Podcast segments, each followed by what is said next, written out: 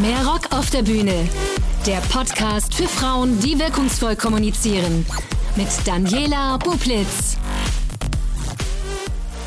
Hallo und herzlich willkommen zu einer neuen Episode von Mehr Rock auf der Bühne, der Podcast für mehr Frauen auf beruflichen Bühnen und für mehr weibliche Redekunst.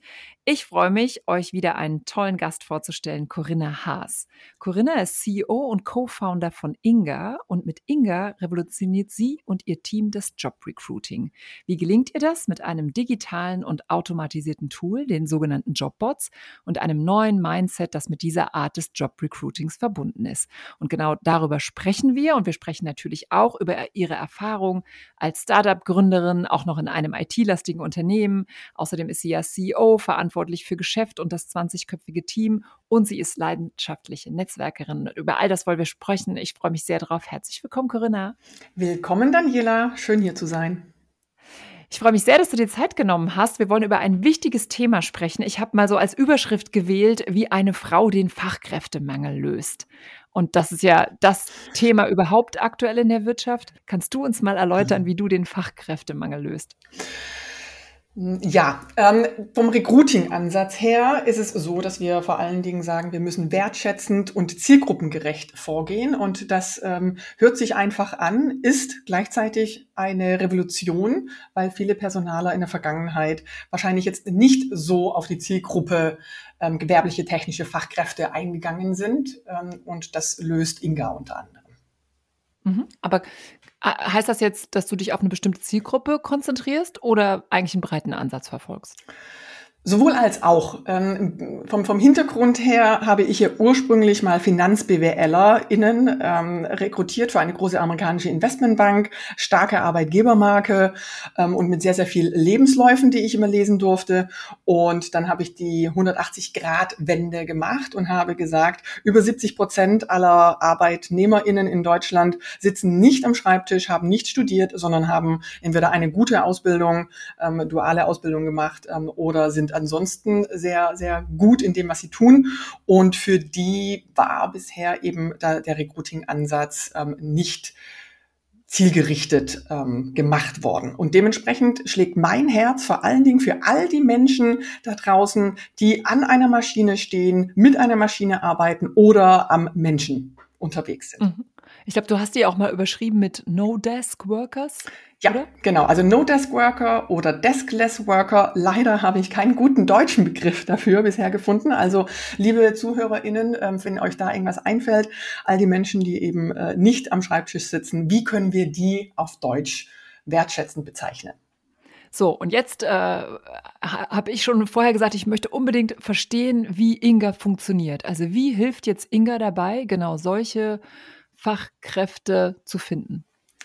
Über soziale Medien, das ist der eine Ansatz, und über einen Chatbot. Ähm, wichtig ist nochmal zu sagen, dass die Fachkräfte heutzutage passive Talente sind. Passiv insofern äh, oder passive BewerberInnen sind, weil ähm, es eigentlich gar nicht mehr notwendig ist, dass man sich auf Jobbörsen umschaut oder auf eine Plattform sich begibt ähm, als Fachkraft, weil wenn man irgendwie seinen Job wechseln möchte und gut ist, man sofort seinen Job auch wechseln kann in der Theorie. Und de dementsprechend müssen wir erst einmal es schaffen für unsere Kunden, die meistens eher Mittelstandsunternehmen sind, mit einem, mit einer nicht so bekannten Arbeitgebermarke, ähm, weil B2B-Zulieferer zum Beispiel, klassische Hidden Champions, ähm, dass die dann auf Social Media, explizit Facebook und Instagram, da können wir gerne auch nochmal drüber sprechen, ähm, ob das alles ausstirbt oder nicht. Meiner Ansicht nach nein. Ähm, erreichen wir dann diese Talente auf der Couch meistens abends, wenn sie müde Netflixen, Amazon Prime schauen und mit dem Handy noch unterwegs sind und ähm, spielen ihnen dann zielgerichtet die Jobanzeigen aus, die wir dann unter der Marke Dein Traumberuf für unsere Kunden ausspielen. Ah, also die sehen quasi Inga als Absender und nicht den Arbeitgeber. Tatsächlich nicht ganz, weil wir haben es uns ja nicht einfach gemacht. Inga ist sozusagen die B2B-Marke, soll heißen, der Kunde, der zu uns kommt mit ja. Fachkräftemangel und ähm, Unterstützung sucht, kennt uns als Inga. Das Talent draußen kennt uns als dein Traumberuf. Ah, okay. Also die sehen das dann, dann klicken die da drauf und dann passiert was? Da Sie mobil meistens unterwegs sind, sprich ähm, eine Anzeige auf dem Smartphone oder dem Tablet find, äh, finden, ähm, öffnet sich dann der Chatbot. Der Chatbot ist auch maßgeschneidert auf eben diese eine Position, die zu besetzen ist, ähm, ausgelegt und formuliert. Dann wird erstmal die Tätigkeit in den Mittelpunkt ähm, gesetzt, weil wir müssen ja erstmal die Menschen erreichen, die morgens gerne aufstehen, um Intensivkrankenschwester zu sein oder Tiefbau-Baggerspezialist, um Glasfaserkabel zu verlegen. Und ich sage immer ketzerisch, ob diese Person dann bei der Firma A oder B arbeitet, ist für die Person erstmal irrelevant. Die muss ja erstmal ähm, wechselbereit oder interessiert sein. Und der Chatbot, wie gesagt, der erwähnt erstmal die Aufgabe, dann stellt er das Unternehmen in den Mittelpunkt und da werden manche schon auch ganz überrascht sein, was für tolle äh, mittelständische aber auch Konzerne wir haben, mittelständische Unternehmen, ähm, wie toll die aufgestellt sind. Und der dritte Teil ähm, ist ein Chatbot-Interview das den Lebenslauf erstmal nicht notwendig macht und eigentlich auch die ersten fünf bis zehn Minuten eines klassischen Telefonkennenlernens ähm, beinhaltet, weil wir einfach die Qualifikationen abfragen, die vom Kunden gebraucht werden für diese eine Stelle.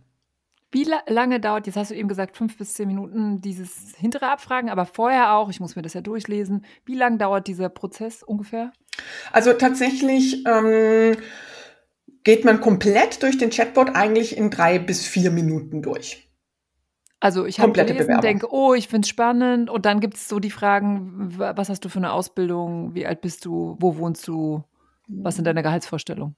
Ja, ähnlich. Also tatsächlich, ich sag mal, meistens so, so eine Minute ungefähr die, die, die Vorstellung ähm, der Aufgabe und des Unternehmens. Beim Unternehmen werden vor allen Dingen die Benefits auch übrigens in den Mittelpunkt gestellt. Ja, also mhm. das ist den, äh, den Talenten, wir sind ja ein, in einem Arbeiter, äh, Arbeitnehmerinnenmarkt, ähm, äh, sehr, sehr wichtig. Und die Fragen beziehen sich meistens tatsächlich auf den Stand der Ausbildung. Ja, dort können wir auch harte Ausschlüsse machen. Also wenn du eben examinierte äh, äh, Fachkraft sein musst oder eine bestimmte Ausbildung ähm, haben musst, dann und diese nicht vorliegt, dann kann der Chatbot eben auch schon mal sehr freundlich sagen, sorry, ähm, hier geht's leider nicht weiter, weil die Position passt nicht zu dir. Also das ist auch nochmal ähm, vom, vom Mindset ähm, vielleicht später auch noch sprechen werden, die Thematik eben ähm, dass auch die, die Talente ja nicht mehr diejenigen sind, ähm, die sozusagen auf der Stellensuche sind, sondern dass man eben sagt, hey, der Job ist nicht, nicht für dich geeignet. Mhm. Und so, ja, sorry. Genau. Ja, nee, sag. Ja, und dann stellen wir aber halt auch solche Fragen wie, wie viele Jahre Berufserfahrung in genau diesem einen Segment bringst du bereits mit? Nach Alter dürfen und wollen wir übrigens nicht fragen, wegen Antidiskriminierungsgesetz. Ähm, wo die Personen unterwegs sind, das fragen wir schon ganz am Anfang des Chatbots ab, weil dieses Social Media Recruiting funktionierte unter anderem über Geotargeting. Also das heißt, wir können sagen, wenn der Job jetzt in Bielefeld ähm, ist, dass dann eben nur Personen im Umkreis von 40 Kilometern rund um Bielefeld dann diese ähm, Position überhaupt sehen, diesen, diese Werbeanzeige überhaupt sehen, ähm, weil, und das ist uns auch nochmal wichtig, die Talente, die Fachkräfte, die händeringend gesucht werden, die sind relativ örtlich gebunden, weil mhm. die wohnen eher auf dem Land, nicht unbedingt in den Ballungsgebieten. Und ähm, auf dem, äh, im ländlichen Raum haben, hast du dir dann halt eben dein Häuschen gekauft, was du über die nächsten 20, 30 Jahre abbezahlen darfst, hast vielleicht deine Kinder in der Kita, in der Schule und du bist einfach verwurzelt in Vereinen und bist dort vor Ort. Und da du physisch tatsächlich normalerweise dann zu deinem Job fahren musst, ähm, haben wir so einen Radius von 40 Kilometern. Und deswegen ist der Einstieg in den Chatbot tatsächlich, kommt eine Stelle in Bielefeld für dich in Frage, ja oder nein? Okay. So, und dann haben die das alles vier Minuten ausgefüllt und so, dann ging das so Ping-Pong hin und her. Was landet dann beim Arbeitgeber? Beim Arbeitgeber ähm, landen datenschutzkonform die ähm, folgenden Informationen in einem Bewerbermanagementsystem, auf Neudeutsch Applicant Tracking System, ATS genannt, was wir eben auch dem Kunden zur Verfügung stellen, weil ein Großteil ähm, der, der Kunden noch gar kein Bewerbermanagementsystem hatte. Oder, ähm, Fun Fact, die Großkonzerne sind meistens sehr gut ausgestattet mit diesen Tools. Die Personaler oder die Fachabteilungen arbeiten aber eher ungerne dann mit diesen sehr überlasteten, ähm, über, überfrachteten Tools eigentlich Und deswegen haben wir gesagt, ähm, weil das ist ja auch so ein bisschen Leiden ähm, von mir äh, gewesen damals, ähm, dass ich viel zu viel Zeit in Bewerbermanagementsystemen verbracht hatte und zu wenig Zeit für meine Menschen hatte. Sowohl also in meiner Tätigkeit äh, von der Recruiting-Seite für meine, meine Manager, aber auch für die BewerberInnen hatte ich zu wenig Zeit. Und aber das, das, das sag mal, was, ja. sorry, was war da der, der Zeitfaktor, dass du dann zu viel da drin rumklicken musstest und lesen oder? Ja, also tatsächlich habe ich eben auch damals schon sehr viel am Bildschirm verbracht. Ähm, es kommen Bewerbungen rein, die werden als neu bezeichnet. Dann musst du meistens am Bildschirm dann einen Lebenslauf aufklicken und lesen, äh, damals noch, noch Anschreiben aufklicken und lesen, ähm, dann vielleicht auch mhm. Kommentare reinschreiben, dann ähm, überlegen, ob du es online über das Tool dann einen bestimmten ähm, ähm, ähm, Hiring Manager ja, ähm, zum Screening übergibt, sehr viele englische Begriffe und ähm, eventuell dann auch direkt dort absagen oder dort einladen. Und so konnte man dann stundenlang mhm. eben in diesen Tools in der Verwaltung der Bewerbung ähm, verbringen. Und ich finde es einfach extremst wichtig, also heute wichtiger als früher sogar noch, ähm, dass man einfach schnell in den Dialog kommt. Und mit Dialog mit dem, mit dem Kandidaten, mit dem Talent draußen meine ich jetzt dann zum Beispiel einen Telefonanruf ähm, oder auch ein Zoom-Gespräch und dass man das nicht ähm, so abgehackt voneinander mhm. macht. Deswegen ATS Lite ähm, mit den wichtigsten Sachen, die unser Kunde unserer Ansicht nach braucht. Das sind eben die Kontaktdaten, DSGVO-konform und dann auch die Antworten auf die Fragen, ähm, die wir übrigens auch in einem Briefing oder auf der Basis eines Briefings mit dem Kunden und der Stellenanzeige erarbeitet haben.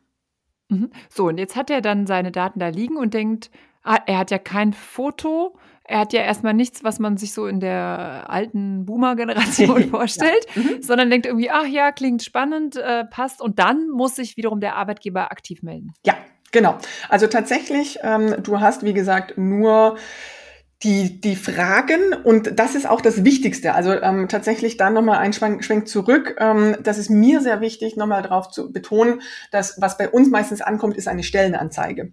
Und die Stellenanzeige selber, da können wir einen ganz eigenen Podcast drüber machen, können wir noch ein paar andere HRler mit dazu einladen, ähm, ist ja immer nur die Spitze des Eisbergs in der Vorbereitung auf das, was ich in der Stelle eigentlich brauche. Und die ist häufig nicht perfekt also ich versuche es gerade nett aus nett zu formulieren. Nicht so nett wäre ähm, Shit in, Shit out, ähm, dass man eben mit der Stellenanzeige ähm, noch viel arbeiten muss. Und da machen wir eine Art, ich nenne es mal ähm, Recruiting Consulting, dass sich meine Spezialisten aus dem Produktionsteam auch 30 Minuten Zeit nehmen, mindestens mit dem Kunden, um die Stelle nochmal durchzusprechen, um dann auch zu verstehen, was dem ähm, der, der Fachabteilung oder der Personalabteilung für diese eine Besetzung wichtig ist, welche Kriterien abgefragt werden müssen ähm, um dann in dem ATS eine schnelle Entscheidung zu treffen, um zu sagen, ja, diese fünf Sachen sind da, das ist das Wichtigste, die Grundthemen sind da, lass uns mal schnell ins Telefonat gehen. Und das ist dann der Ansatz, wo wir sagen, hey, wir haben eine, eine One-Click-E-Mail-Lösung in unserem ATS damit eben äh, dann schnell eine E-Mail oder vielleicht dann eben auch ein, ähm, ein Anruf später an die Kandidaten rausgeht, um zu sagen, hey, lieber Max Mustermann, äh, deine Bewerbung ist bei uns eingegangen, das hört sich super an, wann hast du mal zehn Minuten Zeit zum Telefonieren, um dann in diesem einen Gespräch auf beiden Seiten und auf Augenhöhe rauszufinden, ähm, ob es passt und ob man weitermacht. Und dann, wichtiger Punkt, geht natürlich das normale Bewerbungsverfahren los. Das ist also völlig klar, dass man nicht auf der Basis von drei Minuten Chatbewerbung ähm, heutzutage einen Job bekommt. Auch äh, so weit sind wir auch noch nicht. Aber der Dialog ist auf alle Fälle schon mal aufgemacht. Okay, das wäre nämlich meine Frage gewesen. Also am Ende wird telefonisch geklärt, ach, ich hätte dann doch wieder gern den normalen Lebenslauf oder was ist da eure Empfehlung?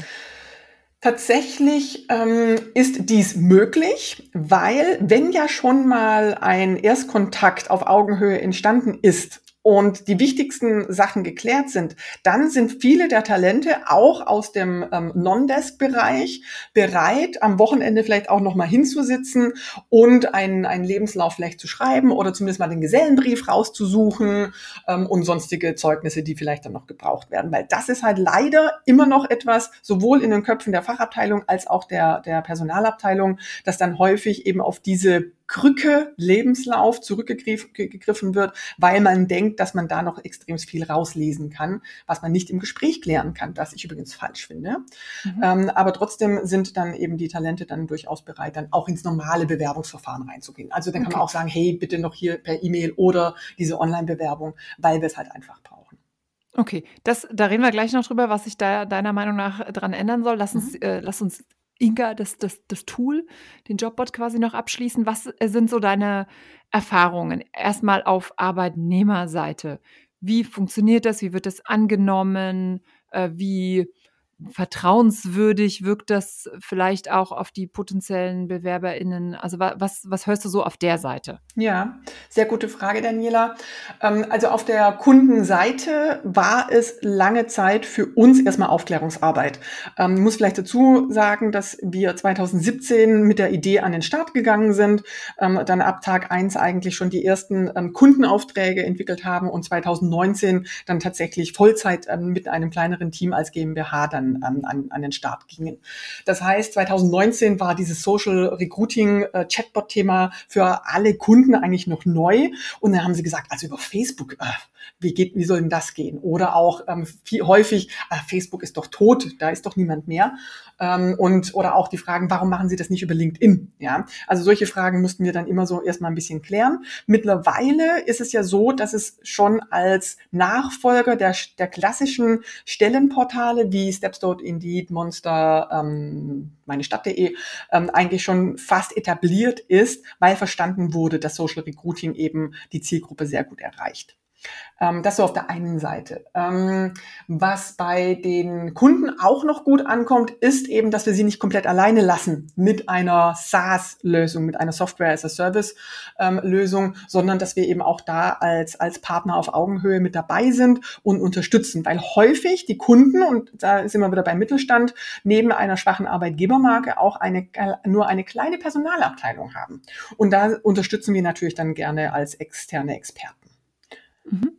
Jetzt hast du quasi die, die Seite der, der Arbeitgeber beantwortet. Ich meinte eigentlich, wie die äh, Bewerber das finden. Mhm. Also wie, wie, wie sehr haben die, du hast ja eben gesagt, so, ja, das ist total gängig.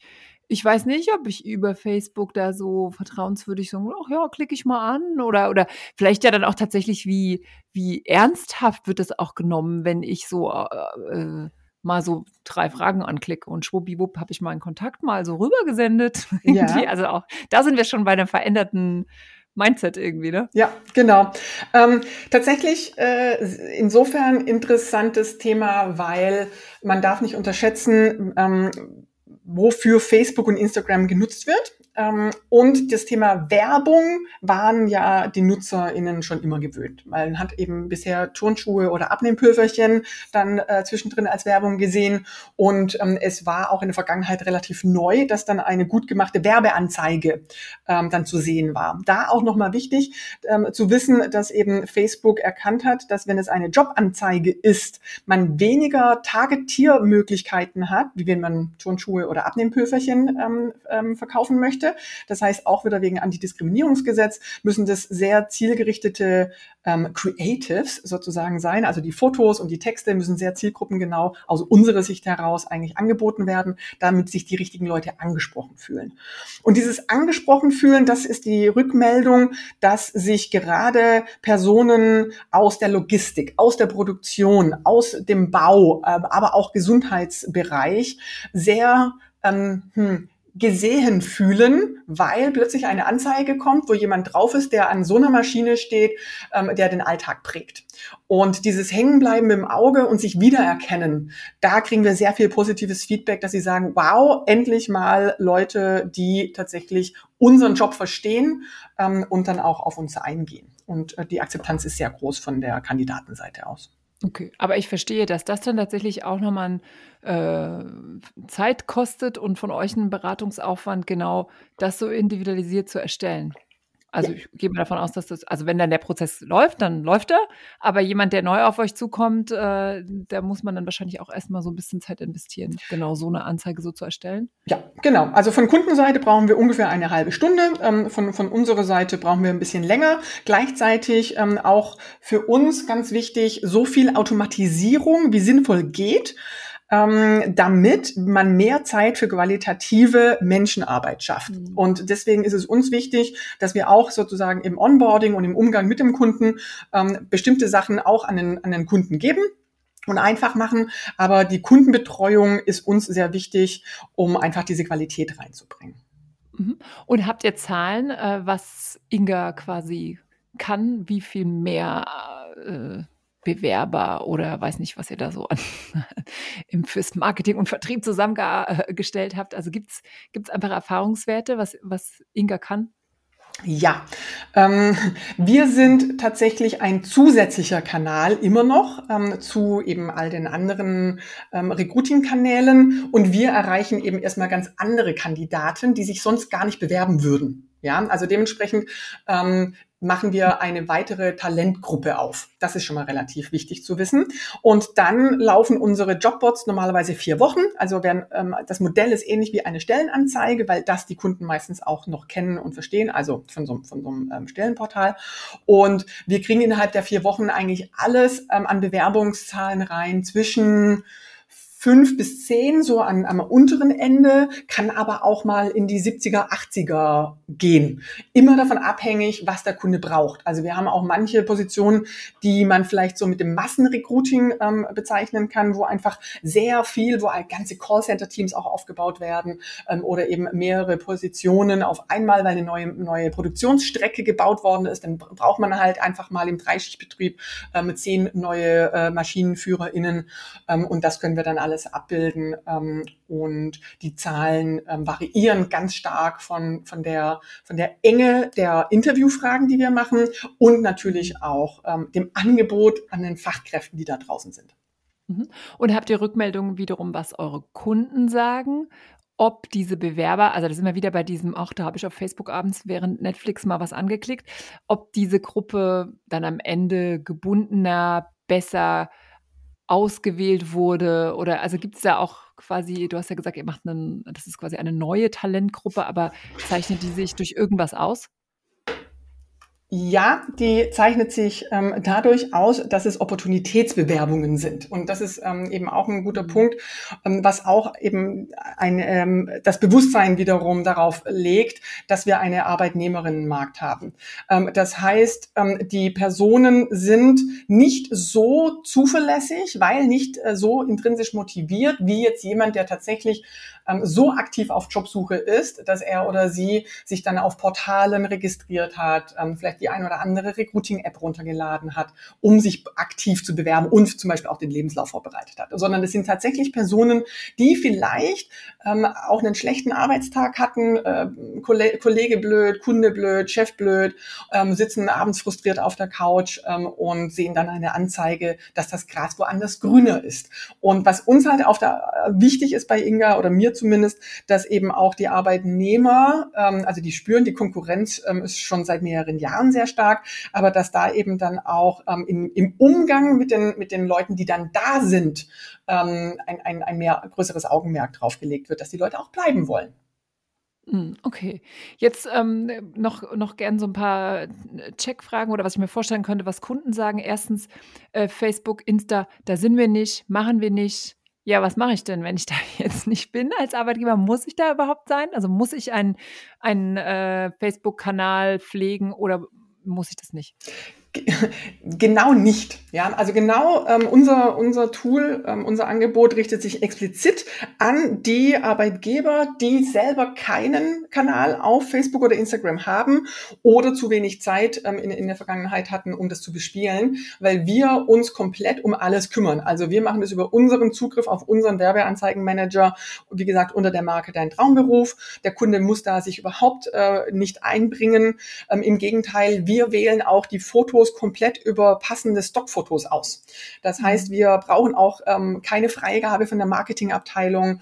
Ähm, wir müssen uns nicht an das CI vom Kunden halten, weil im Außenauftritt, um die Leute zu aktivieren, erscheint das äh, Kundenunternehmen erstmal nicht was dazu führt, dass wir natürlich manchmal auch etwas frecher ähm, rausgehen können, als die Unternehmen das selber tun würden. Und dadurch sind wir auch recht erfolgreich. Mhm. Und dann hattest du ja erwähnt die Frage schon, äh, warum macht ihr das nicht über LinkedIn? Warum macht ihr das nicht über LinkedIn? Weil, wenn du dir ähm, auf LinkedIn mal die ganzen Profile anguckst, dann sind das eben die White-Collar ähm, und Büromitarbeitenden, ah, okay. ja, ähm, die sich LinkedIn ursprünglich ja als eben tatsächlich Karriereportal äh, ausgewählt haben. Mittlerweile ist es ja auch sehr stark in die Richtung Information, sozial, sozialer Austausch, Storytelling ähm, eben hat sich weiterentwickelt. Und die gewerblich-technischen, handwerklichen Fachkräfte, die ja wirklich meiner Ansicht nach ja. die Hauptmangel äh, den, den Hauptfachkräftemangel ausmachen, ähm, zumindest bei uns in Deutschland und ich glaube ich in anderen Ländern auch, die sind überhaupt nicht auf LinkedIn. Also die haben da kein Profil. Ja. Okay. Ja, weil, da muss man auch nochmal dazu sagen, letztendlich dein Profil bei LinkedIn ja nichts anderes ist als dein Lebenslauf. Ja, okay. Das heißt aber wiederum, siehst du das, glaubst du an ein, ein, ein Social Recruiting Potenzial auch für diese White-Color-Berufe? Absolut, weil das beweisen wir täglich. Weil auch wenn wir sozusagen mit dem Blue-Collar, Deskless-Bereich ähm, gestartet sind, beziehungsweise da, das mir besonders am Herzen liegt, ist es so, dass ein Großteil, ähm, also, also der große Teil ist tatsächlich Blue-Collar von den Aufträgen, die wir haben. Ähm, wir machen aber auch sehr viele tatsächlich Recruiter, also Inhouse-Recruiter, ähm, die wir finden für, an, für unsere Kunden. Ähm, Lohnbuchhaltung, Vertrieb. Wir machen sehr viel ähm, Außendienst, Innendienst äh, im Vertrieb. Ähm, also auch die Leute, die eigentlich auf LinkedIn unterwegs sind, finden wir auch ähm, überraschenderweise auf Facebook und Instagram und teilweise sogar angenehmer, weil ich weiß nicht, wie es dir auf LinkedIn geht. Also ich bin großer Fan von LinkedIn, muss ich auch noch dazu sagen.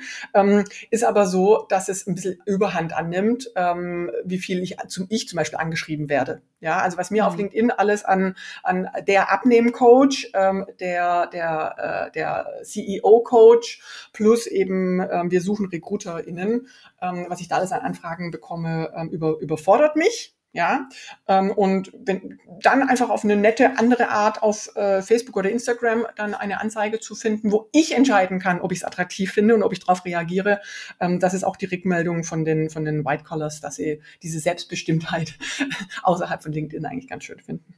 Mhm. Was ist deine Vision mit Inga? Dass wir es schaffen, ähm, wertschätzend Menschen in vergessene Traumberufe zu bringen, dass wir auf der einen Seite eben auch bestimmte Berufe wieder zu Traumberufen machen, ja, weil ich sag jetzt mal äh, Krankenschwester, Erzieherin äh, zu sein oder früher zum Beispiel Baggerfahrer, ja, kleiner Exkurs. Ich bin mit Wetten das aufgewachsen und ähm, ich kann mich noch an die Wetten erinnern, wo ein Baggerfahrer in kürzester Zeit mit so einer Mega-Schaufel problemlos Bierflaschen aufgemacht hat, um zu zeigen, wie filigran man damit arbeiten können muss. Ja, und so diese Wertschätzung auch in der Gesellschaft für diese Fähigkeiten, die ist mir ein bisschen abhanden gekommen.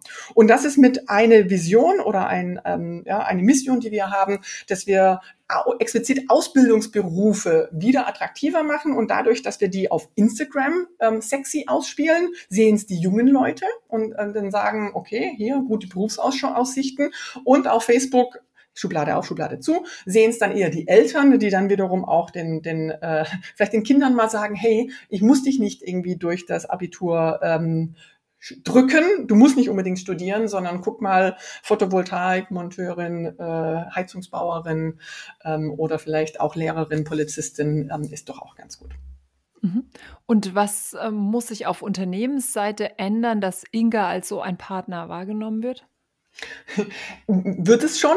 Ja, ähm, grundsätzlich würde ich mal sagen, also wir haben über, über 300 also Kunden. Noch, sorry, ja, stimmt. Also noch mehr, also, falsch, ganz falsch formuliert die Frage. Also eher, eher so, äh, naja, ich weiß gar nicht, äh, so ich, äh, anders, ich formuliere die Frage um im Sinne von ähm, diese Vision, die du auch hast, dass es ja eben nicht nur darum geht, oh, ich brauche da einfach mal fünf Arbeitskräfte, sondern da war ja jetzt mehr dabei, ne? Also so diese Vision, die du da erfüllst, äh, dass die quasi auch sehen, ah, das ist nicht nur eine neue Arbeitskraft, sondern ich habe dann auch noch Ausbildung, äh, äh, diesen Ausbildungsberufe äh, ja positiv besetzt. Ja.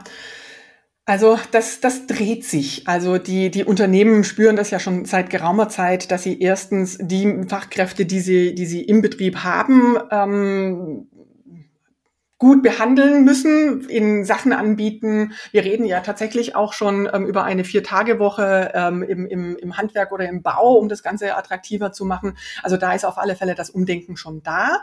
Ähm, das Thema ähm, Azubis ist noch auch nochmal ein ganz anderes Thema, weil das ist natürlich wieder äh, Angebot und Nachfrage. Viele Unternehmen suchen ja händeringend ähm, Azubis und finden die nicht, weil wir in der Gesellschaft zu lange ähm, es irgendwie versäumt haben, äh, diese Ausbildung Ausbildungsberufe auch als attraktiv darzustellen.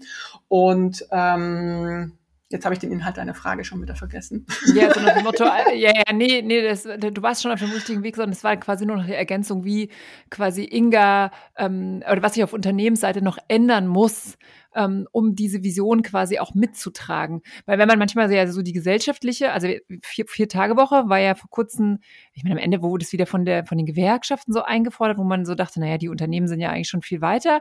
Also was ist vielleicht mit Blick auf deine Vision mit Inga, was siehst du quasi in Unternehmen, was sich auch noch ändern muss, ähm, um, um wirklich bis zum letzten verstanden zu haben, dass wir äh, nicht mehr genug Fachkräfte haben und, und ja, man sich um die bewerben muss, wenn man so will. Ich musste mal ganz kurz eine, eine kurze Pause einlegen, weil ähm, ich bin ja im Homeoffice und ich habe eine Katze und die Katze sucht sich dann immer genau den Zeitpunkt aus, wo ich irgendwie vielleicht irgendwie aufgenommen werde, um rein oder raus zu gehen. Genau. Ähm, Nimm genau. sie doch auf den Schoß, die Katze. Das ist wie mit den Kindern, weißt du? Integrieren in diesen Podcast. Stimmt, stimmt, ja. Wie, wie heißt sie denn, die Katze? Die Katze heißt Pauline, ja, und ähm, ist aber tatsächlich jetzt auch schon, schon Richtung Fressnapf ähm, und sie wird gleich wieder kommen und sich beschweren, weil der Fressnapf ist Genau, dann, dann, sagst du, hey, willkommen, ja. Pauline.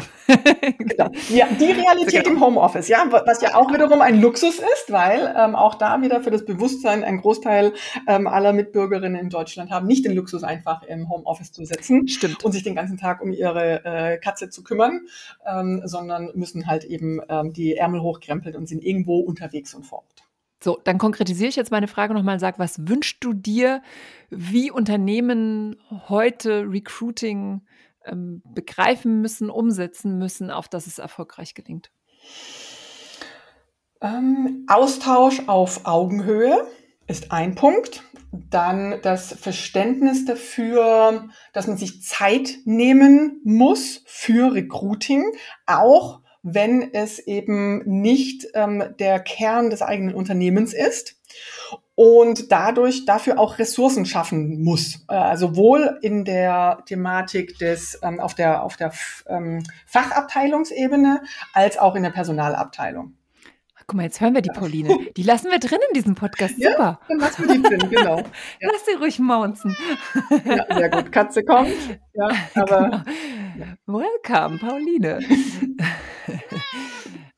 Okay, aber da, da, sind wir ja genau bei diesem Punkt mit dieser, ähm, ich, ich, hätte jetzt direkt so, haben die Unternehmen das noch nicht verstanden, dass es Zeit kostet und dass, äh, dass äh, ich Verstanden, genau, verstanden haben sie es so, schon, aber es ist halt eine Frage der, der, der Ressourcen. Ja, also das merke ich mhm. ja auch übrigens selber an meinem Unternehmen. Ähm, äh, es ist gar nicht so einfach, alle Bälle permanent ähm, in der Luft zu halten, ähm, um irgendwie auch ein Team schon von, von 20 Leuten ähm, so zu versorgen, dass man allen gerecht wird. Ja, weil als Unternehmerin ähm, gibt es halt einfach so viele Baustellen ähm, innerhalb des Unternehmens und meistens sind die Ressourcen so knapp, dass man halt überlegen muss, auf welchen Bereich lege ich als nächstes den Fokus. Und mhm. das ist halt jetzt aktuell meiner Ansicht nach eben das Thema ähm, Mitarbeiter. Und das ist ja auch etwas, was auf der anderen Seite dann immer gesagt wird, das Thema Digitalisierung. Ja, mhm. und deswegen haben halt viele, ähm, viele Betriebe einfach zwei Baustellen mindestens auf. Ähm, und deswegen also Shoutout an all die UnternehmerInnen da draußen, ähm, meinen vollen Respekt, gerade wenn es eben auch um, um Unternehmen mit 500, 5000 Mitarbeitenden geht. Ähm, das ist echt auch harte Arbeit, ähm, da die Bälle zu jonglieren. Mhm. Jetzt kann ich mir vorstellen, dass alle die, die noch Personalverantwortliche haben, dass dann quasi die Personalverantwortlichen das auch schon ein bisschen mehr verstanden haben, als dann vielleicht die Geschäftsführerin der Geschäftsführer. Gibt es da auch nochmal so einen Unterschied, den du gerne äh, erwähnen möchtest? Hm, tatsächlich ähm, ist kann man das, finde ich, das, kann ich das gar nicht so pauschalisieren. Ähm, insofern, mir ist nur wichtig, dass die, nochmal zu sagen, dass die, ähm, die Rolle der PersonalerInnen gestärkt werden darf in Unternehmen. Häufig ähm, war oder ist HR ausführende Dienstleister und wird sowohl von der Geschäftsführung als auch von der Fachabteilung als solche gesehen. Also ich habe 2004 in der Branche angefangen, da hat sich sehr viel bewegt in letzter Zeit. Ähm, trotzdem glaube ich, dass eben die Bedeutung von HR im Unternehmen ähm, noch einen höheren Stellenwert haben könnte. Ähm, und da sind wir aber auch hin in der Entwicklung. Also das sehen wir schon auch, dass, ähm, dass auch, auch andere Personen, andere Talente jetzt ausgewählt werden für eben all die wichtigen Rollen in HR, Personal, People in Organization, wie auch immer wir diesen wichtigen Bereich bezeichnen wollen. Mhm. Dann äh, konkretisiere ich das auch nochmal und vielleicht ist es auch eher ein Unterschied zwischen den Generationen. Also ich höre schon oft so bei den Veranstaltungen so dieses, also wenn man jetzt mal überlegt, Inga oder dein Traumberuf äh, verursacht ja auch so eine, so eine Barrierelosigkeit im, im, positivsten Sinne, aber es hat ja eben auch den Effekt, dass ich ganz anders als ein, an ein Unternehmen rantrete. Uns wird ja auch um mich äh, als Bewerber wird sich ja beworben. Ja. Und dann, dann sage ich vielleicht auch eher Hallo oder Hi, statt sehr geehrter Herr. Das ist ja schon mal so ein kommunikative, kommunikativer Unterschied. Und ich würde schon sagen, es gibt so eine ältere Generation, die das eigentlich alles nicht gut findet. so, äh, und ich, äh, das, jetzt bin ich auch, auch nicht Generation Z. Also wie, was sind so deine Erfahrungen, was so diese Kommunikation, wenn ich mich auf einmal so bewerben muss. Also ich habe da manchmal, ich habe immer so eine, so, eine, so eine Werbung im Kopf, die war, glaube ich, sogar noch vor Corona. Ich glaube, es ging im handwerklichen Beruf und es war so, hey, wir kaufen dir, ein, äh, du kriegst ein iPhone, du kriegst den äh, Fitnessstudio-Gutschein, du kriegst den, ähm, du kriegst hier deinen Führerschein bezahlt, bam, bam, bam. Und dann dachte ich so, echt, der ist doch dann immer noch nicht zufrieden, weil dann kommt der andere nebenan, der Maler XY und sagt, und bei uns noch on top, ne, ne, ne. Also wie schafft man es denn dann, äh, Bindung herzustellen und, und trotzdem irgendwie zu sagen, wir sind jetzt hier irgendwie äh, der bessere Malerbetrieb, weil wenn, wenn der Bewerber nur noch guckt, hier, der bietet mir vier Sachen, du bietest mir fünf Sachen, dann gehe ich halt so mit denen mit den fünf Sachen, weil ist mir ja total egal, wo ich arbeite. Ja, ähm, da könnte ich jetzt sehr ausschweifend antworten. Deswegen muss ich mal ganz kurz versuchen, äh, genau. meine, meine, Antwort auch ein bisschen, ein bisschen kürzer zu halten ähm, und mehr auf den Punkt zu bringen und mich ein bisschen zu sammeln.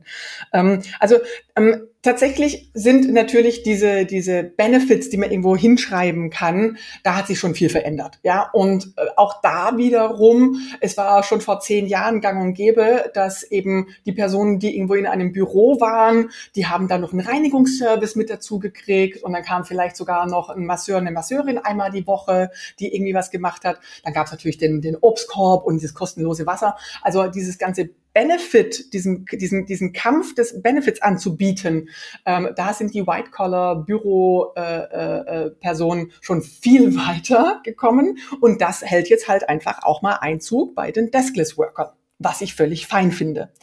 Ähm, eine andere Thematik ist aber zum Beispiel auch Weiterbildung ja, was mhm. meiner Ansicht nach auch von Unternehmen mehr angeboten werden könnte und auch mehr und mehr wird, ähm, weil gerade auch äh, technisch gewerbliche äh, ähm, ähm, Fachleute wollen sich ja auch permanent weiterentwickeln. Also ich sage jetzt einfach nur mal das Thema Heizungsbauer, weil wenn das Gebäudeenergiegesetz kommt, dann brauchen wir sehr viele Heizungsbauer, die eben dann vielleicht auch nochmal umschulen dürfen, ähm, weil wir eben dann keine Gas- oder, oder Ölheizung mehr einbauen, sondern weil wir dann eine Wärmepumpe brauchen, ja, oder eine Pelletheizung. Und sowas dann im Vorfeld einfach auch schon ähm, zu erkennen und solche Schulungen dann direkt mit anzubieten. Also mhm. ähm, einfach sozusagen auch die, die, die, das Weiterkommen der Leute zu wertschätzen, ist so, so das Zweite. Und das Dritte ist Wertschätzung. Und da glaube ich, dass innerhalb der Betriebe das gar nicht so dunkel aussieht, wie man das vielleicht von außen manchmal sieht oder, oder annimmt oder es vielleicht auch mal in der Presse steht. Ich glaube schon, dass eben auch ähm, viele, auch produzierende Unternehmen ähm, sehr gut und sehr wertschätzend mit ihren Mitarbeitenden umgeht. Ähm, und trotzdem das Thema einfach äh, zu realisieren, man macht irgendwo eine Ausschreibung und da bewerben sich zehn Leute und man kann, äh, kann drei davon einstellen. Ähm, das, das ist halt ein, nicht da und das ist aber, glaube ich, auch in den Unternehmen angekommen. Mhm. Weit Weiterbildung ist ein guter Punkt für Mindset-Veränderung. Änderung, finde ich. Ähm, weil in dem Moment, wo ich ja einem Mitarbeiter, einer Mitarbeiterin gönne, sich fortzubilden, dann kann man ja einerseits denken, hey, ne, die ist jetzt für, ich glaube, es ist so ein bisschen deutsch, korrigiere mich gerne so, ist jetzt eingestellt für diese Position und wenn die sich jetzt weiterbildet, dann, dann will die vielleicht mehr Geld und deswegen halte ich sie mal klein, ne? weil dann will, sonst ist sie ja irgendwie größer. Äh, siehst du da einen Unterschied, dass man eher auch sagt, nee, äh, ich investiere und es kann auch sein, dass diese Mitarbeiterin dann geht und woanders ihr Potenzial entfaltet, aber für die Zeit, wo sie eben da ist, ist es erstmal gut so. Tatsächlich, also auch da, also beides sind, sind, sind also du, super Gedanken. Dann Daniela, du bringst mich hier echt immer zum Nachdenken ähm, und und musst live im Podcast. Live im Podcast, Daniela, ja und das am Montag, ja. Ähm, oh, jetzt habe ich verraten, dass wir das am Montag aufgenommen haben. Ach, komm, alles das raus, ist alles gut. Wir wissen ja auch, dass Pauline in deinem Büro ist. Ja, das stimmt. Das stimmt hier ist nichts, hier ist alles transparent. Sehr persönlich. Ah, Transparenz, das ist natürlich auch nochmal ein Thema, was auch in Unternehmen meiner Ansicht nach, ähm, das geht ja so ein bisschen so in diese New Work-Richtung vielleicht. Ähm, aber Transparenz und, und auch Mitarbeitermitbestimmung und eben, dass die Leute eben auch wissen, äh, was so ansteht, das ist vielleicht auch nochmal ein, ein Goodie. So, aber zurück zu deiner ursprünglichen Frage, wenn ich mich richtig erinnere.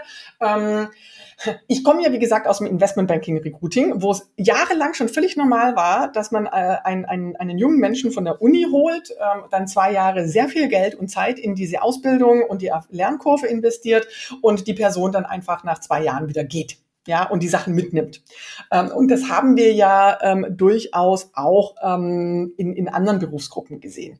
Ähm, also das ist sozusagen nichts Neues und wenn das dann tatsächlich auch mal so im, so, so im Ausbildungsbereich stattfinden sollte, dann wäre es halt so. Die Realität in der Vergangenheit war ja eher, dass dann jemand eine Ausbildung macht und man wird nicht übernommen. Ähm, und ich mhm. glaube, das ist eine Thematik, die es in den nächsten Jahren wahrscheinlich nicht mehr geben wird, ähm, sondern dass eher dann das Talent wegwechselt. Und auch da ist dann eben die Frage, ähm, man kann sagen, hey, ich biete den jetzt aktuell temporär dem, dem, dem Talent all die Möglichkeiten, sich hier im Unternehmen zu entfalten und auch in der Stärke zu arbeiten und einen tollen Output zu liefern. Ähm, und dann hoffe ich einfach, dass es ausreicht. Und wenn die Person wechselt, kann es ja aber auch sein, dass da draußen wiederum ein anderer Mensch ist, der genau dann ähm, zwei Jahre später eigentlich der perfekte Mensch ist für diese Vakanz. Ja, also ich glaube schon auch, dass in der, in der nahen Zukunft, das sehen wir jetzt schon, ähm, viel öfters auch gewechselt werden wird. Mhm. Und dann am Ende des Tages ist das ja auch von Vorteil, weil man kriegt dann von außen auch neue, neue Einblicke rein. Also man muss, also seien wir ehrlich, wir werden wahrscheinlich nicht mehr diese Welt erleben, wo man 30 Jahre lang im selben Betrieb bleibt. Mhm. Mit Blick auf dieses Mindset verändern, also äh, was wünschst du dir vielleicht noch oder was, was ist immer so in deinem Kopf? Du beschäftigst dich ja sehr intensiv mit solchen Themen, wo du sagst, oh, das muss einfach in den Unternehmen noch ankommen oder äh, das wünschst du dir einfach, dass ähm, mit Blick auf diesen äh, Arbeitnehmermarkt, den wir jetzt haben, äh, was sich da einfach bei den Unternehmen noch anpassen muss? Teilzeit und mehr Frauen in Teilzeit. ähm, ist vielleicht auch ein Politikum, ähm, ist aber so, dass, dass häufig ähm, immer noch dieses Thema, dass die Person muss aber äh, eine Vollzeitposition füllen. Tatsächlich glaube ich, dass Recruiting hindert ähm, und dass es da noch, noch bessere Möglichkeiten geben sollte, wie es vielleicht auch ein Jobsharing ähm, geben kann oder dass eben äh, dann, dann auch mit der flexibleren Arbeitszeit ähm, da besser ge gearbeitet wird. Finde ich jetzt echt krass, dass du diesen Punkt sagst, weil da dachte ich jetzt wirklich, das ist doch schon durch, oder? Nee, Nee. Ist ja krass. Nee, ist immer noch nicht durch. Deswegen habe ich, äh, ja, also schön, dass es, dass, dass aus deiner Sicht das alles schon durch ist, aber tatsächlich ähm, Teilzeit, Vollzeit ist immer noch so eine Thematik. Und dann sind wir ja auch immer noch in dem, in dem Thema Care-Arbeit. Ähm, wer, wer kümmert sich um, um etwas? Also nur mhm. ein Beispiel, ähm, cooler LinkedIn-Beitrag, wo sich eine Mutter ähm, vor kurzem beschwert hat, dass ähm, die, der, der, der, die Kita irgendwie fünfmal sie angerufen hat, weil das Kind krank war, mhm. mit der, ähm, und sie dann gemeint hat, hey, ihr habt doch auch die, die Nummer von meinem Mann, ja. Ähm, und dann die Antwort anscheinend war, ja, aber wir wollten ihn beim Arbeiten nicht stören. Ähm, und sie hat auch einen Vollzeitjob. Und, ähm, und weißt du, dieser Mindset, ja, ähm, ja der muss ich wirklich, und, und das ist etwas, ähm, da, da ertappe ich auch selbst mich manchmal, und ich würde mich schon auch als emanzipiert äh, bezeichnen, zumindest würde ich das gerne sein, ähm, dass ich auch immer noch so häufig in so Rollen denke, ja. Und jetzt tatsächlich auch äh, Kitas äh, sind auch notorisch unterbesetzt, ja, und auch die, die äh, diese, diese Fachkräfte, ja, haben wir ja auch einen Mangel. Also ich weiß nicht ganz genau die Zahl, aber ich glaube, uns fehlen auch fast 20.000 ähm, ErzieherInnen. Ähm, und das, da müssen wir die Basis bauen, damit am Ende dann wiederum ähm, Eltern, und es sind leider meistens immer noch die Frauen, die dann zu Hause bleiben für das Kind, dann wiederum gut qualifiziert, wie sie sind, wieder in die Arbeitswelt kommen können. Also auch das ist eine Art, Fachkräftemangel zu lösen, indem wir die Rahmenbedingungen so schaffen, dass Leute, die eine gute Ausbildung haben und die Fähigkeit haben, die wir brauchen, eingebracht werden können, weil sich jemand anderes dann zum Beispiel um die Kinder kümmert. Mhm. So, jetzt haben wir quasi äh, Inga abgearbeitet, die Mindset-Veränderung äh, abgearbeitet. Jetzt kommen wir nochmal zu dir. Wir haben ja quasi von dir mhm. noch gar nicht so viel gehört, außer dass du äh, Inga mitgegründet hast. Kannst du ganz kurz nochmal, ganz kurz wirklich skizzieren, was war dein Lebensweg und wie kam es dann dazu, dass du jetzt äh, Mitgründerin von Inga bist? Ja, kurz ist immer so eine Thematik, Daniela, bei mir. Ja, das ist einfach so eine Art Triggerwort, damit du weißt, dass du jetzt nicht bei deinem Abitur startest.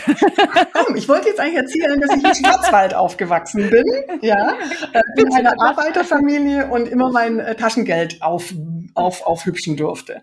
Ähm, was tatsächlich zu meiner normalen Storytelling dazu gehört. Ähm, Alles gut, ja, bitte. Genau, weil ähm, ich damit damit eben auch insofern die Basis legen möchte, dass, dass ich halt eben aus diesem Umfeld komme und nicht aus Frankfurt, aus den Bankentürmen, ja, wo ich einfach mhm. elf Jahre lang gearbeitet habe. Und dass es schon auch ein völlig anderer Mindset ist, auch von, von ArbeitnehmerInnen, ähm, je nachdem, in welcher Arbeitumgebung sie unterwegs sind. Ähm, ich habe hab dann BWL studiert, bin dann ähm, über, über zu, per Zufall tatsächlich ähm, bei JP Morgan in das besagte ähm, Investment Banking Hochschulrecruiting gekommen und habe dort elf Jahre lang ähm, aus, Schweiz, äh, aus Deutschland, Schweiz und Österreich eben die, die Top M&A-Banker mehr oder weniger dann, ähm, dann eingestellt für, für Frankfurt und auch für London und habe sehr, sehr viel gelernt im Großkonzern. Also es ist ein Großkonzern mit 240.000 Leuten auf jedem Kontinent unterwegs, sehr starke Arbeitgebermarke, sehr professionelles ähm, Recruiting, ähm, sehr angenehmer Umgang übrigens, ähm, lauter Experten in den einzelnen Feldern, aber trotzdem sehr, sehr menschlich. Und ähm, und daraus haben sich halt für mich, sagen wir mal, eben die vier Sachen ergeben, die dann auf Inga eingezahlt haben. Und das war eben einmal die Stärkung der Personalabteilungen, ja, weil mir das immer wichtig war, dass man mehr Zeit am Menschen verbringen kann. Das zweite war eben das Thema Arbeitgebermarke, was ich schon erwähnt habe. Das dritte war der Fachkräfte-Switch, weil ich irgendwann mal keine Lust mehr auf Akademiker innen, also ich sage es mal Akademiker, weil es waren meistens Finanz-BWLer Jungs, äh, die in den M&A-Bereich gegangen sind. Also Women in Banking ist auch nochmal so eine Thematik, können wir einen eigenen Podcast mal machen. Ähm, und das vierte waren eben Leben, Lebensläufe, dass ich da irgendwann mal gesagt habe, hey, ähm, diese Online-Bewerbungen selbst für die, die Investmentbanker ähm, könnte doch viel effizienter gestaltet werden. Ja, warum können wir da nicht im Vorfeld einfach so einen Fragebogen machen? Ähm, tickst du diese vier Boxen als, als BWL-Studentin? Ähm, und nur wenn du Ja antworten kannst auf diese vier Fragen, die die, die Grundvoraussetzungen sind, dass, dass, dass dein Lebenslauf überhaupt eine Chance hat, durchzukommen bei mir im Screening, ähm, könnten wir doch viel zeiteffizienter irgendwie machen. Und ähm, Fun Fact äh, hab, hab, konnte ich damals nicht umsetzen, ja, aber das ist so im Hinterkopf bei mir geblieben. Und dann bin ich 2015 aus der Konzernwelt raus, ähm, habe mich ein bisschen orientiert und wusste nur, ich möchte die Welt des Recruitings und Arbeitens verändern, und zwar positiv verändern. Und ähm, habe mich dann selbstständig gemacht mit CO3-Recruiting und habe zwei Jahre lang, ähm, ich nenne es mal HR-Architektur, in junge Unternehmen, Startups ähm, eingebaut und war da dann Interim Head of HR, ähm, habe eben Prozesse aufgebaut, Tools eingeführt, ähm, Mindset für, für wie funktioniert äh, Interviewen und solche Sachen dann gemacht und ähm, Hilfe zur Selbsthilfe, habe mich dann sozusagen selbst ähm, wegrationalisiert, so dass dann ähm, in den Startups recht typisch dann ähm, die Praktikantin auch Head of HR werden konnte und das dann geführt hat.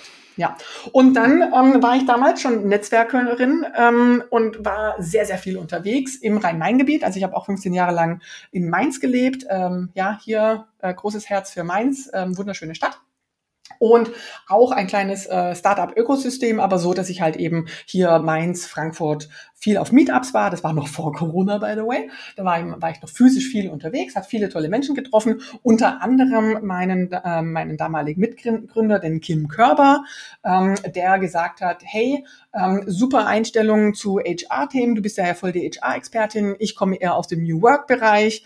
Ähm, also Kim Körber war schon äh, New Work-Evangelist, ähm, bevor es ein Schimpfwort geworden ist. Also New Work ähm, ist auch äh, ein bisschen äh, ja, durchgenudelt als Buzzword aktuell. Ähm, und dann hat er gesagt, irgendwann machen wir beide mal was zusammen. Und zufälligerweise hatte er dann in seinem Netzwerk ähm, damals äh, den Francisco, der aus der Social ähm, Medien ähm, Ecke kam, eben auch sich mit Facebook und, ähm, und Instagram auskam, mehr Facebook damals. Ähm, und dann haben wir gesagt, hey, lass uns doch zu dritt wirklich mal ein cooles Produkt machen und direkt zu einem Startup-Pitch. Und dann waren wir bei einem Startup-Pitch, 2017 war das, glaube ich, in Düsseldorf bei Adeco. Ähm, und, ähm, und daraus, äh, die fanden es dann gut, die Lösung. Und dann haben wir direkt angefangen ähm, mit Adeco für die ihre Inhouse-Recruiter zu finden und haben dann das Produkt gebaut übrigens. Klassisch Startup MVP gehabt, hingegangen, ähm, gab noch nichts, aber dann hat man Kunden und dann haben wir losgelegt. Cool. Mhm. Ja, sehr schön. Und jetzt bist du CEO von einem IT-Unternehmen. Kann man ja so sagen. Ne? Ja, von einem HR-Tech-Startup. HR-Tech-Startup, oh, das klingt doch, äh, klingt doch super. Wenn, mit Blick auf mehr Rock auf der Bühne, was sind so deine Learnings aus diesen, was hast du jetzt gesagt, 2017, 2019, also sagen wir mal ungefähr fünf Jahre ähm, äh, verantwortlich sein, sowohl für Geschäft, was ja, glaube ich, auch mit einem gewissen Druck einhergeht. Wirtschaftlicher Erfolg steht, würde ich mal sagen, immer noch über New Work ja. oder vielleicht wirtschaftlicher Erfolg durch New Work. Ähm, aber auch ne, sich verkaufen, sich verkaufen, die Firma verkaufen. Ähm, kannst du da so ein bisschen deine Learnings weitergeben? Learnings, äh, ja, da holst du mich wieder irgendwo ab, wo ich kurz drüber nachdenken muss, weil Learnings wären für mich tatsächlich am Ende des Tages machen ja, machen und wenn man ähm, Lampenfieber hat, sich dann mit Profis umgeben, die einen davon überzeugen, dass man das jetzt machen soll, ähm, zum Beispiel mit der Daniela, ja, die dann gesagt hat, komm, du machst das jetzt, oder sich vielleicht ähm, auch ähm, zum, zum Thema Präsentieren auf der Bühne Unterstützung holen. Ähm, um es einfach zu machen auch. Ich persönlich. Aber war das ein Thema für dich? Also bist Nein. du so ein open-minded Bühnengänger Mensch?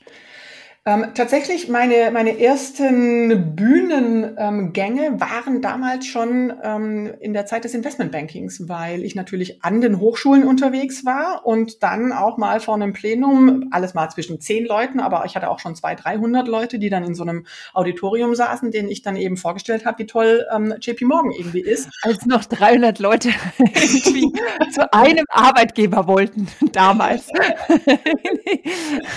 Oder sagen wir so, die dann halt sich äh, auf alle Fälle mal JP Morgan anhören wollten oder ja, ja. Berufsbild nee, anhören wollten. Ja. Und dementsprechend habe ich damals eigentlich schon gepitcht, weil, seien wir ehrlich, auch diese Veranstaltungen, die waren mhm. ähm, entweder teilweise dann nur Abende für den einen Arbeitgebenden, äh, Arbeitgeber oder teilweise dann halt eben auch, dass ich ähm, an einem Abend drei oder vier unterschiedliche Banken vorgestellt haben und man dann mhm. eben auch ähm, herausarbeiten musste, was unterscheidet denn jetzt tatsächlich das M&Aler sein bei Bank A, B, C, D? Ja, warum sollte man ähm, zu uns kommen?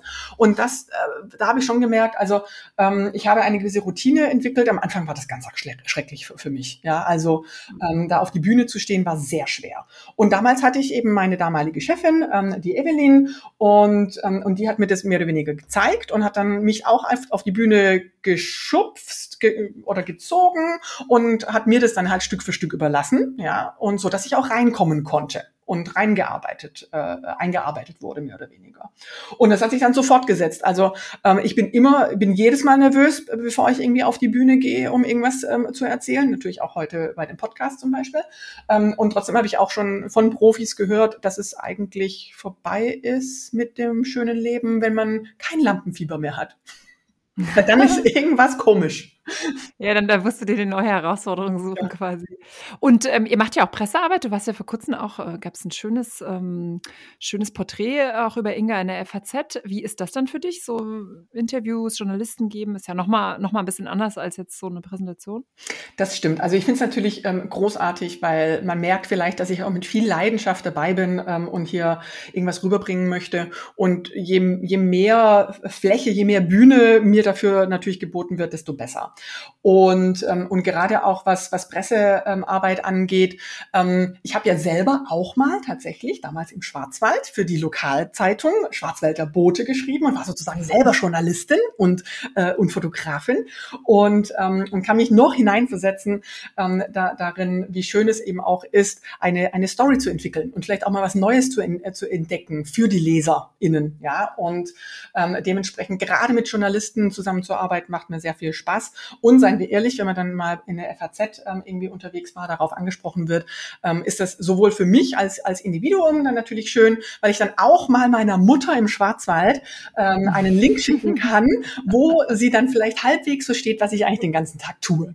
Ja? ja. Und das ist dann schon auch ganz angenehm. Und natürlich auf der anderen Seite ist es auch ähm, dann, dann umsatzrelevant und ähm, wir sind ja ein, eins von den Startups, die auch in den Zeiten, wo viel Geld über VCs in Startups geflossen sind, ähm, da nicht mit auf den Zug aufgesprungen sind, sondern gesagt haben, ähm, wir wollen lieber noch ein bisschen unabhängig sein, wir wollen ein gesundes ähm, Wachstum haben und vor allen Dingen auch ein Geschäftsmodell, was tragfähig ist. Ja, da mag vielleicht auch wiederum äh, die, die Schwäbin rauskomme, ja, scharfer, scharfer Häuslebauer und es muss halt ähm, auch ein Konzept dahinter stehen, was nachhaltig und, und, und tragfähig ist. Und dementsprechend ähm, bin ich jedes Mal stolz, zu schaffen, Inga und den Ansatz und auch den, den Mindset rauszutragen, um dafür zu sorgen, ähm, dann, dass mehr Umsatz bei uns reinkommt, mehr Kunden über uns gute Fachkräfte finden und ich dadurch auch mein ähm, Team natürlich auch finanzieren kann. Weil das vielleicht auch als Überleitung, ich habe durchaus auch schon schlaflose Nächte gehabt als Geschäftsführerin,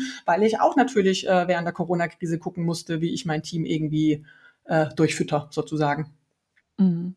Was da vielleicht auch nochmal dein, äh, dein Rat an alle, die auch gerade gegründet haben oder auch gerade in so einer schwierigen Phase sind? Netzwerken und austauschen, ja, weil man hat meistens nicht alleine die Krise und es sind, ähm, sind auch, also äh, die, die, die Fehler, die man auch als Unternehmerin machen kann, die haben andere auch schon gemacht. und mhm. man muss vielleicht nicht immer dieselben Fehler machen, wenn sie sich vermeiden lassen, weil man sich von irgendjemand, von, von, von einem, einer Mentorin oder vielleicht auch in einem Accelerator oder auch ähm, von Eltern, je nachdem, oder einfach auch von, von, von Peers, also sprich von, von, ähm, von anderen ähm, GründerInnen, die vielleicht einfach schon ein, zwei Jahre weit voraus sind, kann man sich das alles anhören und einfach mitnehmen. Also das heißt, Austausch, Netzwerken ist so die eine Sache.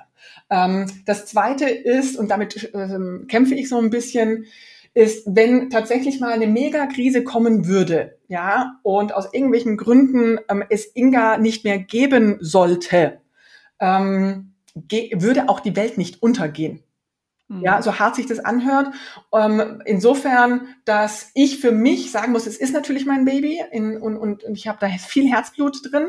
Ähm, und ich muss mir das dann auch immer wieder einreden, dieses, dieses ähm, ähm, Failure und auch dieses äh, ja. Imposter-Syndrom, was ich natürlich auch so ein bisschen habe, das im, im Griff zu haben und mir immer wieder bewusst zu machen, hey, ähm, du hast seit 2017 ähm, Ergo äh, GmbH seit 2019, ähm, ein, ein tolles Team aufgebaut. Du hast, hast tolle Sachen mit deinem Team erreicht. Und wenn es dann irgendwann mal enden sollte, was ich natürlich nicht hoffe, weil ich hoffe, dass wir einfach viel weiter wachsen, weil wir echt tolle Sachen machen, ein tolles Team haben, ähm, dass ich dann für mich aber auch realisiere, Corinna, du hast dein Bestes getan. Es war eine geile Zeit ähm, und ich kann auch stolz sein auf das, was ich mit meinem Team erreicht habe. Und das ist etwas, wo ich als, als Corinna und vielleicht auch als Frau immer wieder daran arbeiten muss, ähm, die, die, die Gewinne auch so zu feiern, wie sie einem eigentlich zustehen.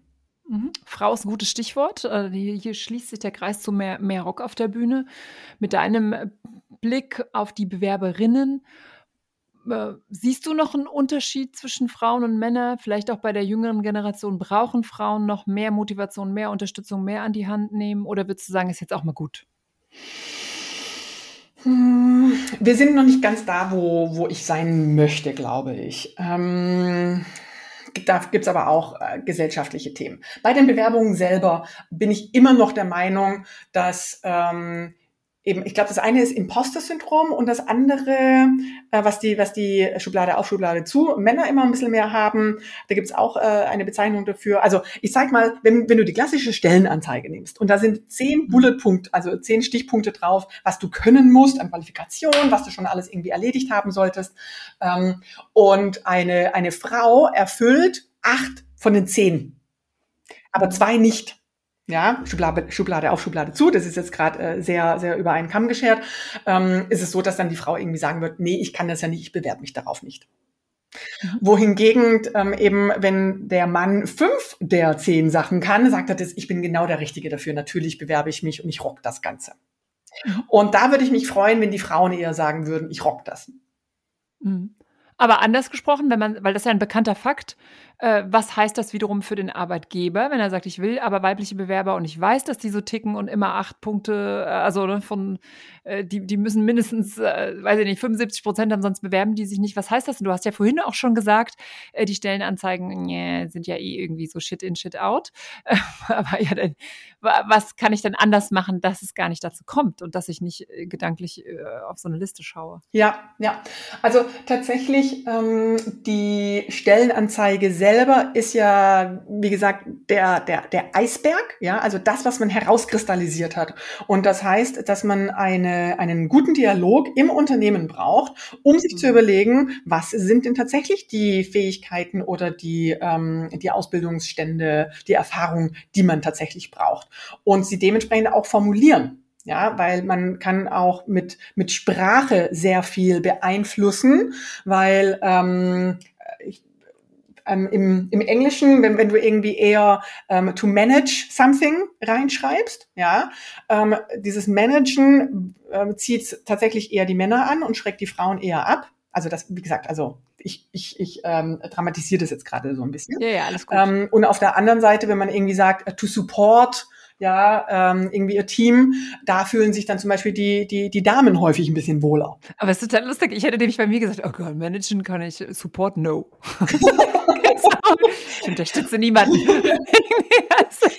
ja, deswegen mache ich ja auch, deswegen hast du deinen eigenen Podcast und äh, deswegen äh, sprechen wir auch unter anderem heute, weil, weil du für mich ja eben auch eine, eine, eine Frau bist, die, glaube ich, sehr stark weiß, ähm, was du kannst. Ich glaube, du bist ja auch über deine Schwächen bewusst und ich glaube, du kannst dich auch sehr gut einordnen ähm, innerhalb der Gruppe und weißt, dass du mithalten kannst. Und dieses Selbstbewusstseinsthema, das ist, glaube ich, noch etwas, was ähm, bei, bei, bei, bei Mädels eher noch fehlt. Aber auch da weiß ich, dass ich mich gerade so ein bisschen auf Glatteis äh, bewege ja, ähm, mit der Verallgemeinerung. Und ich glaube aber, dass ich auch das jetzt bei den in den, in den jüngeren Generationen, also ich bin übrigens, ähm, was bin ich? Ich bin die Generation Golf eigentlich. Ja, ich weiß nicht, ob das man noch sagt, aber. Oh Gott, ich ähm, weiß schon gar nicht, welche Liste ja, das ist. X, glaube ich, oder? Generell, äh, also Generation X oder Generation Golf. Also ich bin 75 geboren.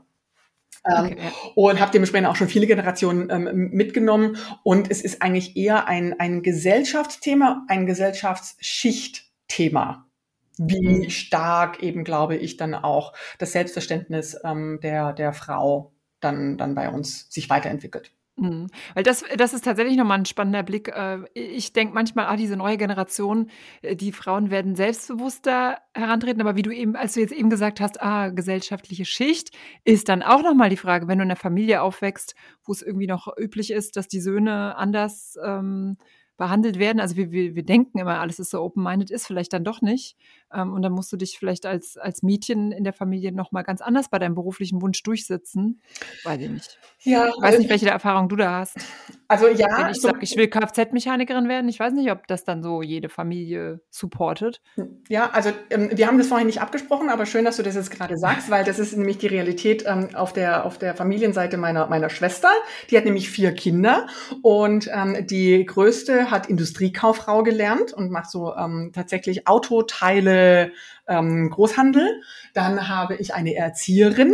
Dann habe ich einen Kfz-Mechatroniker-Neffen. Ähm, und die, die, die kleinste, die ist auch mittlerweile 20, ähm, ist Kf Kfz-Mechatronikerin. weil mhm. der Vater selber eben auch seine Kfz-Werkstatt am Haus hatte und ähm, unter anderem die Emilia damit aufgewachsen ist. Und die mhm. konnte problemlos ähm, eben, kein, ich sage jetzt einfach mal mit, mit 10, 12, 14 ähm, am Auto alles Mögliche rumschrauben und, ähm, und, und ist aber dann eben auch in einen anderen Ausbildungsbetrieb gegangen. Und das war übrigens damals, als ich mal so realisiert habe, dass ich in meiner Recruiterblase sitze mit dem Thema Lebenslauf, ja, weil die braucht ja dann einen Lebenslauf, um sich für die Ausbildung als Kfz-Mechatronikerin woanders zu bewerben.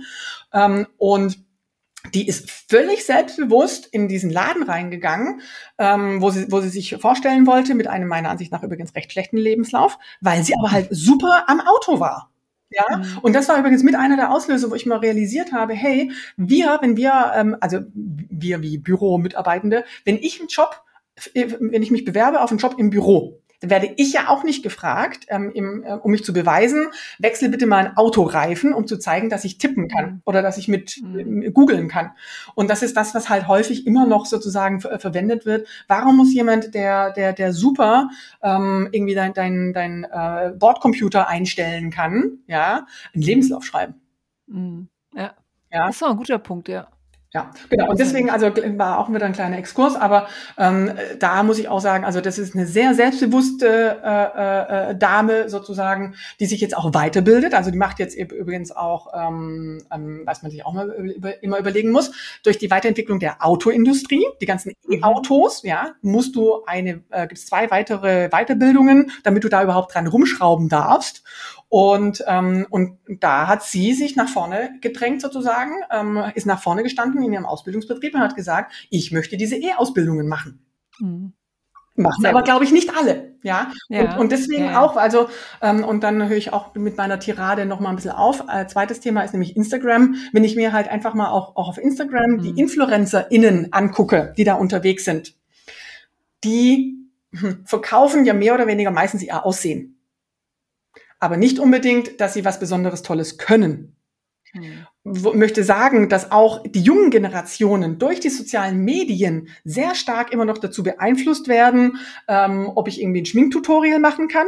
Aber ich sehe seltenst, es wird jetzt mehr und mehr, mal eine Dachdeckermeisterin, die einfach zeigt, mhm. wie man eben vielleicht hier ähm, ein, ein Dach deckt oder wie man ein Auto repariert, ja, ähm, oder Lifehacks. Also es gibt ja eben auch Lifehacks ja, für alle super viele Jungs, die das machen, ja, ne? Und dann genau. genau. Und, und die das, Mädchen gucken dann wieder die Jungs, also ne, statt ja, halt die Mädchen. Ja, genau. Und das spaltet dann meiner Ansicht nach auch wieder in der Gesellschaft oder oder verstärkt dieses Rollenverständnis, ähm, dass wir wieder in dieses Thema kommen. Die MINT-Fächer und die MINT-Berufe äh, machen die Jungs, ja, und, und alles andere Gesundheitsbereich, Erziehungsbereich, künstlerische Bereich Sprachen, gut aussehen, äh, äh, solche Sachen machen dann die Mädels. Ja, und da müssen wir, glaube ich, auch einfach als Gesellschaft und als Eltern ähm, irgendwie dagegen wirken. Und wir brauchen mehr, auch, sagen wir mal, auch insofern Rock auf der Bühne, indem, indem wir mehr äh, Rock in sozialen Medien brauchen, um auch Berufe darzustellen und Kompetenzen von Frauen in bestimmten Berufen,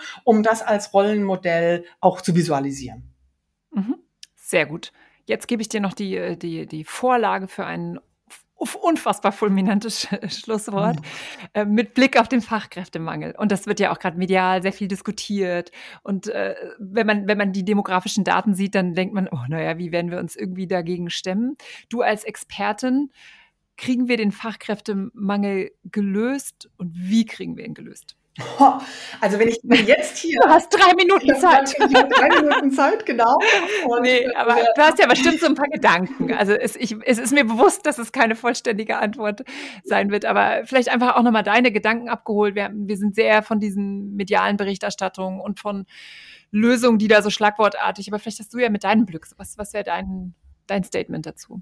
Ja, also es gibt ein paar Hebel, glaube ich, an denen wir arbeiten können. Das eine ist tatsächlich erstmal gesellschaftliche Wertschätzung für Personen, die einen gewerblich-handwerklichen äh, Beruf haben. Das fängt schon an, dass man eben, ähm, wenn man wenn man in der U-Bahn in Frankfurt unterwegs ist und jemand offensichtlich in, in, in so einem Maler, in diesem weißen Maler äh, ähm, Overall bespritzt, abends müde von der Arbeit kommt, dass man ähm, an den oder die nicht irgendwie komisch anguckt, ja, ähm, als Schlipsträger zum Beispiel.